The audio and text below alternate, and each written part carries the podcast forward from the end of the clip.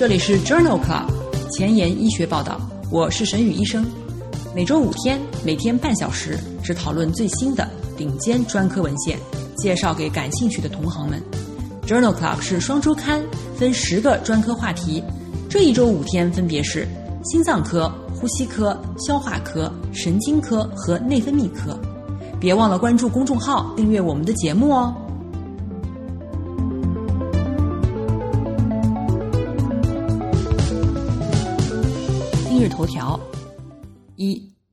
D A 批准新药用于治疗便秘型肠易激综合症。二，Lancet，溃疡性结肠炎的患者缓结直肠癌的风险。三，Nature Medicine，循环肿瘤 DNA 测序在晚期胃肠道肿瘤中的临床应用。这里是 Journal Club 前沿医学报道。消化科星期三，Gastroenterology Wednesday，我是主播沈宇医生，精彩即将开始，不要走开哦。今天的新药研发，让我们来聊一聊替那帕诺。替那帕诺是一种不被肠道吸收的胃肠道钠氢交换蛋白异构体三的小分子抑制剂，在二零一九年九月。被 FDA 批准用于治疗成人便秘型肠易激综合症。替那帕诺的三期临床研究已于二零二零年的二月发表在了《American Journal of Gastroenterology》杂志上。这篇研究题为 T 三 MPO One，目的是评估替那帕诺五十毫克 BID 治疗便秘型肠易激综合症的有效性和安全性。研究一共纳入了六百零六名患者，随机分配为替那帕诺组和安慰剂组，持续十二周，然后进入四周的停药期。患者的平均年龄为四十五岁，绝大多数为女性。研究发现，替那帕诺组有百分之二十七的患者出现了六周以上腹痛减轻且至少一次自主排便，而安慰剂组。为百分之十八点七，p 值等于零点零二。替那帕诺组的患者的腹部症状和整体症状也有改善，p 值小于零点零五。其中腹泻是最常见的不良事件。在十二周的治疗当中，分别有百分之六点五和百分之零点七的患者停药。这项 T 三 MPO 一研究认为，替那帕诺五十毫克 BID。可以改善便秘型肠易激综合症患者的症状，而且总体的耐受性良好，这为便秘型的肠易激综合症的患者提供了一个潜在的新的治疗选择。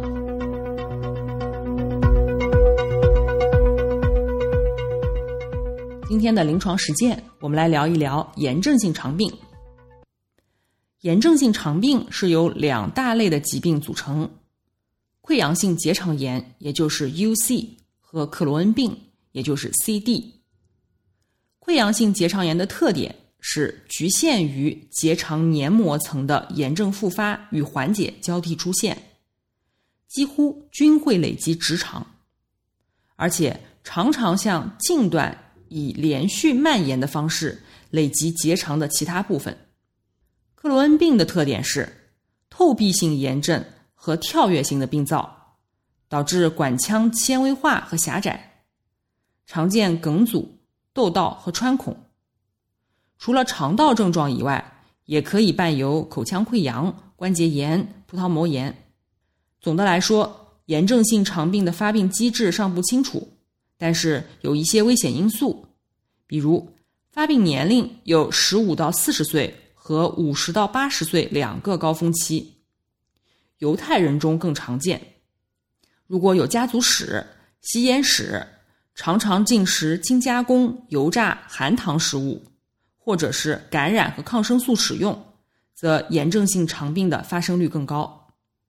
首先，我们来聊一聊什么样的饮食会影响炎症性肠病的发生率。第一篇文章发表在二零二零年九月的《Gastroenterology》杂志上。文章研究了三个前瞻性队列研究，目的是评价饮食炎症是否对克罗恩病和溃疡性结肠炎的患者的风险增加有关。研究收集了护士健康研究、护士健康研究二和卫生专业人员随访研究当中的十六万名女性和四万名男性的数据，累计随访五百万人年以后，记录到了三百二十八例克罗恩病和四百二十八例溃疡性结肠炎。研究当中。诊断炎症性肠病的中位年龄为五十五岁，评价饮食炎症使用了实证饮食炎症模式评分，也就是 EDIP 评分，与累计平均 EDIP 评分最低的四分位患者相比，最高的四分位患者患克罗恩病的风险高出了百分之五十一，与 EDIP 评分持续较低的患者相比。那些从低炎症潜能的饮食转变为促炎饮食，或者是持续摄入促炎饮食的参与者当中，患克罗恩病的风险更大，风险比可达到二点零五和一点七七。相反，饮食当中炎症潜能与发生溃疡性结肠炎无关。这项研究在对三个大型的前瞻性队列研究的分析当中发现。高炎症潜能的饮食模式与克罗恩病的风险增加有关，但与溃疡性结肠炎无关。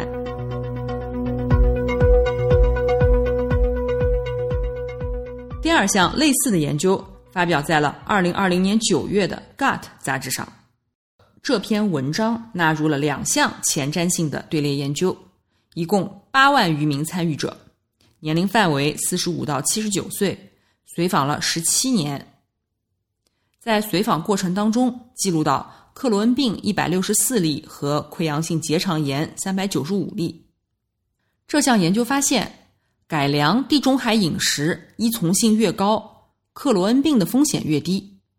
但是与溃疡性结肠炎无关。同时，这种相关性不受年龄、性别、教育水平、体重指数或者是吸烟程度的影响。在研究当中。地中海饮食依从性差的参与者当中，克罗恩病的患病率为百分之二十七，这意味着患晚发性克罗恩病的患者人口归因风险为百分之十二。这两项前瞻性研究均认为，坚持地中海饮食可以显著的降低晚发克罗恩病的风险。接下来，让我们来看一看抗生素的使用与炎症性肠病发展之间的关系。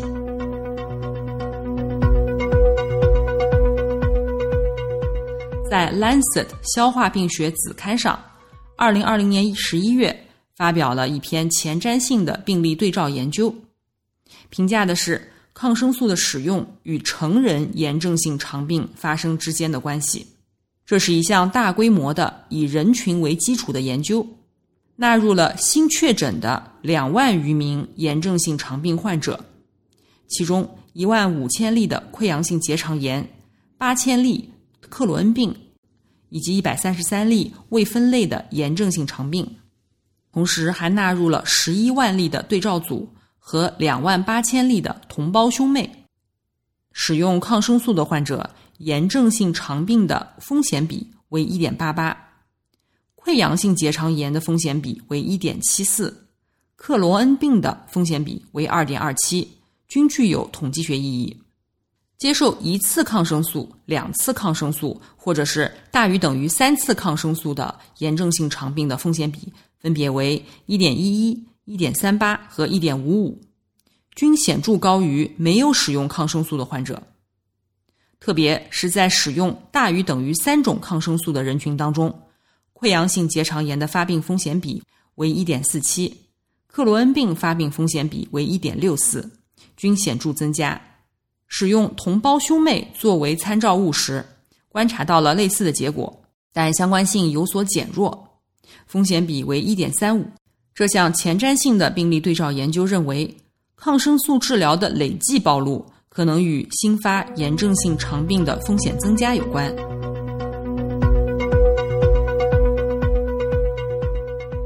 在二零二零年七月的《Gastroenterology》杂志上，发表了一篇基础研究。研究的目的是研发新的生物学标志物，用于预测克罗恩病的发展。研究人员提取了两百例克罗恩病以及两百例溃疡性结肠炎以及两百例健康人群的血清样本，检测了针对微生物的抗体以及一千一百二十九个蛋白的水平，然后使用功能主成分分析来推导每一个标记物的识变轨迹，将其用于多变量模型，用来预测疾病的状态。克罗恩病患者血清当中上调的生物学途径是根据诊断前不同时期蛋白丰度的变化确定的。研究最终鉴定了一组五十一个蛋白生物标记物，它们可以被用于预测克罗恩病的发生。五年内预测的准确性为零点七六，一年内预测的准确性为零点八七。这项基础研究认为。有一组血清抗体和蛋白可以用于预测患者在五年内是否会得克罗恩病，而且有较高的准确度。相比之下，并没有发现溃疡性结肠炎相关的未来诊断相关生物标记物。第三篇文章讨论的是溃疡性结肠炎当中结直肠癌的发生风险。这篇文章发表在二零二零年一月的《Lancet》柳叶刀杂志上。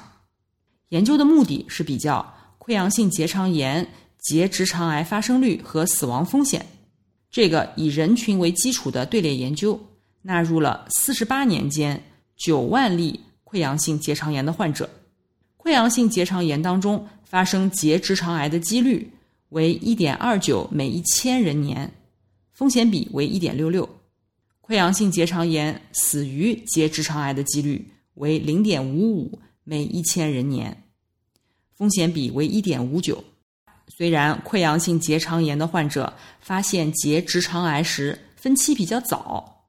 但是结直肠癌死亡的风险仍然比较高。在过去五年当中，结直肠癌的发病率和死亡率有所下降。这项基于人群的队列研究认为，溃疡性结肠炎的患者发生结直肠癌的风险更高。死亡风险也更高，但随着时间的推移，已显著下降，似乎仍然有改善的空间。英文不好，找医学文献如大海捞针，没有头绪吗？每天半小时，我把文献精华翻译成中文带给你。工作太忙，没时间看研究进展，导致写课题没有 idea 吗？每周五天。我只和你讨论最新最好的临床研究。Journal Club 前沿医学报道，拉近科研和临床的距离。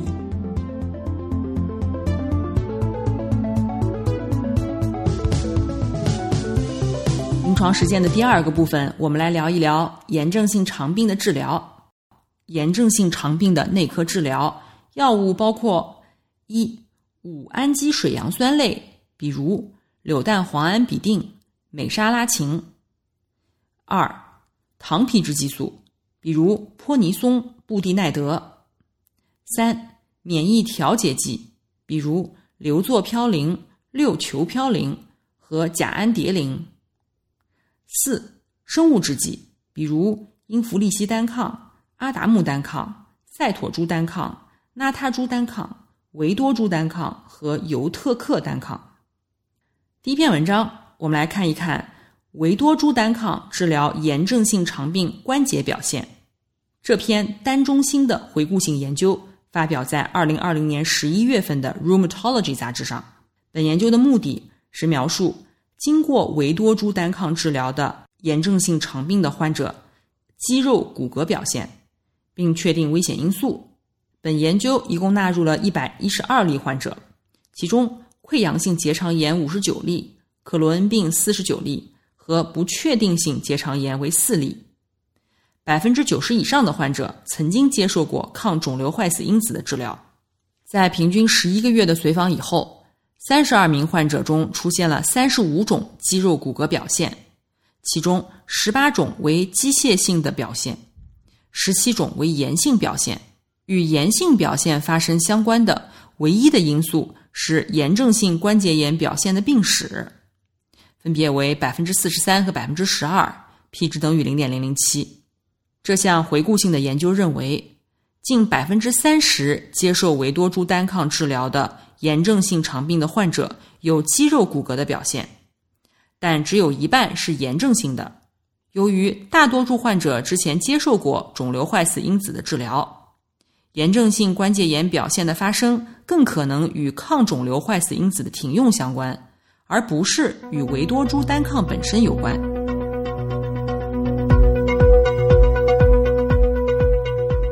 那么，在使用抗肿瘤坏死因子制剂效果不佳时，应当选择怎样的治疗策略呢？在二零二零年七月的《Gut》杂志上发表了一篇前瞻性的随机研究，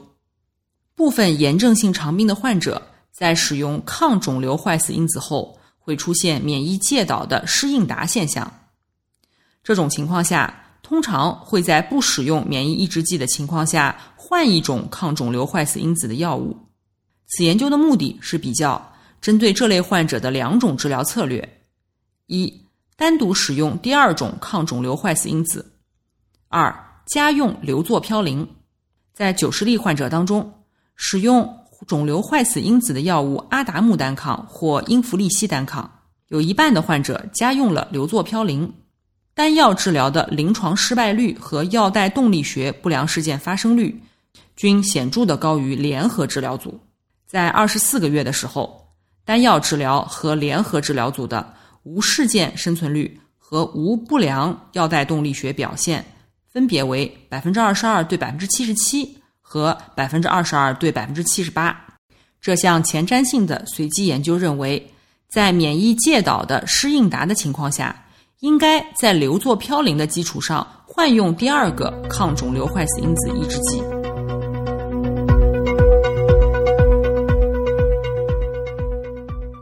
今天介绍的第三篇文章是一项队列研究，发表在二零二零年七月的《Gastroenterology》杂志上。感染是免疫抑制治疗以后炎症性肠病的主要不良事件。这项队列研究的目的是确定炎症性肠病免疫抑制以后的虚弱与感染风险之间的关系。研究纳入了一万一千例的炎症性肠病患者，其中一千两百例的患者接受了抗肿瘤坏死因子药物治疗。两千例的患者接受了免疫调节剂的治疗，在这个队列当中，百分之五接受抗肿瘤坏死因子治疗和百分之七接受免疫调节剂治疗的患者，在两年内出现了身体虚弱。身体虚弱的患者一般年龄比较大，共病比较多，而且感染比例比较高。肿瘤坏死因子治疗的达百分之十九。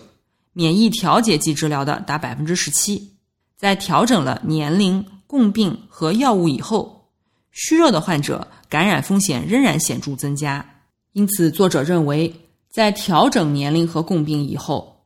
炎症性肠病患者免疫抑制后的感染与虚弱相关。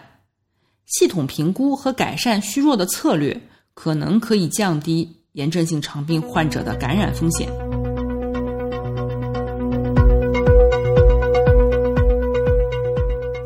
今天介绍的第四篇文章讨论的是腹腔镜回盲肠切除术与英弗利西单抗治疗以后回盲部克罗恩病患者的长期随访结果，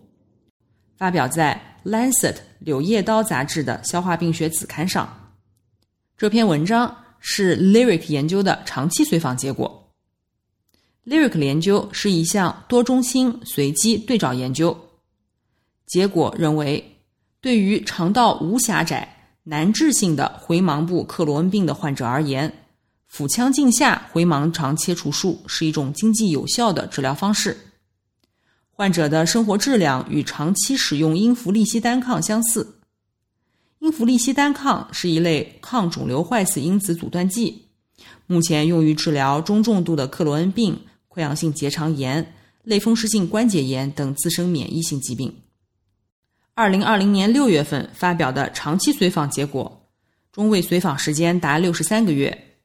研究发现，手术组的六十九名患者当中，有百分之二十六因为疾病需要再次开始使用英弗利西单抗，但没有一例患者需要二次手术。百分之四十二的患者不需要额外的药物治疗。在单用英氟利西单抗组患者当中，有一半的患者在随访的过程当中最终接受了外科手术，其余的三十四例患者维持、切换或者升级了抗肿瘤坏死因子抑制剂的治疗。这些发现进一步支持传统治疗无效的局限性末段回肠炎的克罗恩病患者，当影响的截段短于四十厘米的时候，应当接受腹腔镜治疗。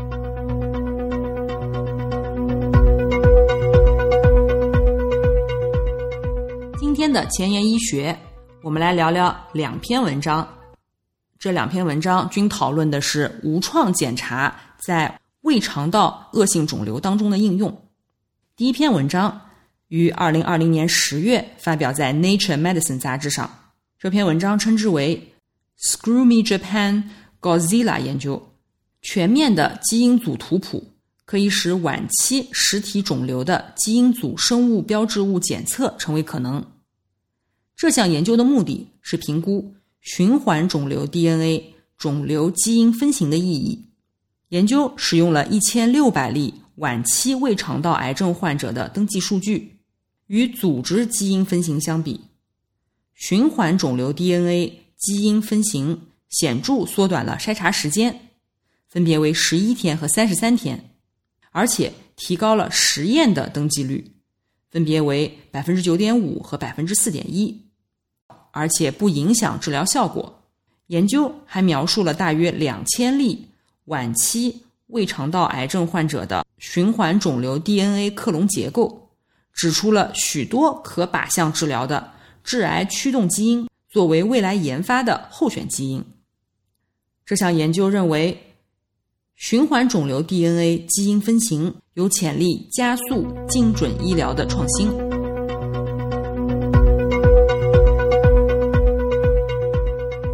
二篇基础研究发表在二零二零年九月的《Gut》杂志上。这项研究讨论的是一种新型的粪便囊缩状芽孢杆菌标记物，用于结直肠腺瘤和癌症的无创诊断。在这项香港中文大学和上海仁济医院合作的研究当中，鉴定了诊断腺瘤的新型粪便细菌标记物。研究纳入了二百七十四例结直肠癌患者。和三百五十三例腺瘤患者以及三百八十五例健康对照组基因测序发现，腺瘤当中毛螺菌标志物 M 三和聚核酸杆菌哈氏梭菌显著富集。粪便 M 三和聚核酸杆菌从正常人到腺瘤到结直肠癌逐渐升高，且有统计学差异。M 三和聚合缩杆菌诊断腺瘤的特异性均为百分之七十八，敏感性分别为百分之四十八和百分之三十三，结直肠癌的敏感性为百分之六十二和百分之七十七。在接受粪便免疫化学实验的亚组当中，M 三在检测腺瘤方面显著优于粪便免疫化学检查。M 三对于非晚期和晚期腺瘤的敏感性。分别为百分之四十四和百分之五十，特异性为百分之七十九，而粪便免疫化学检查对非晚期和晚期腺瘤的敏感性分别为百分之零和百分之十六，特异性为百分之九十八。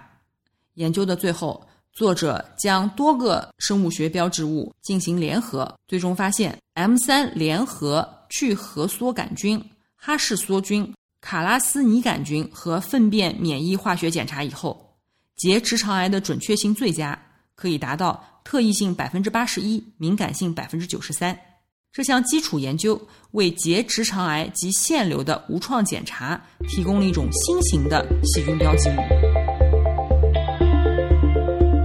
今天的节目就聊到这里了，我想真心的感谢您对这个节目的关注。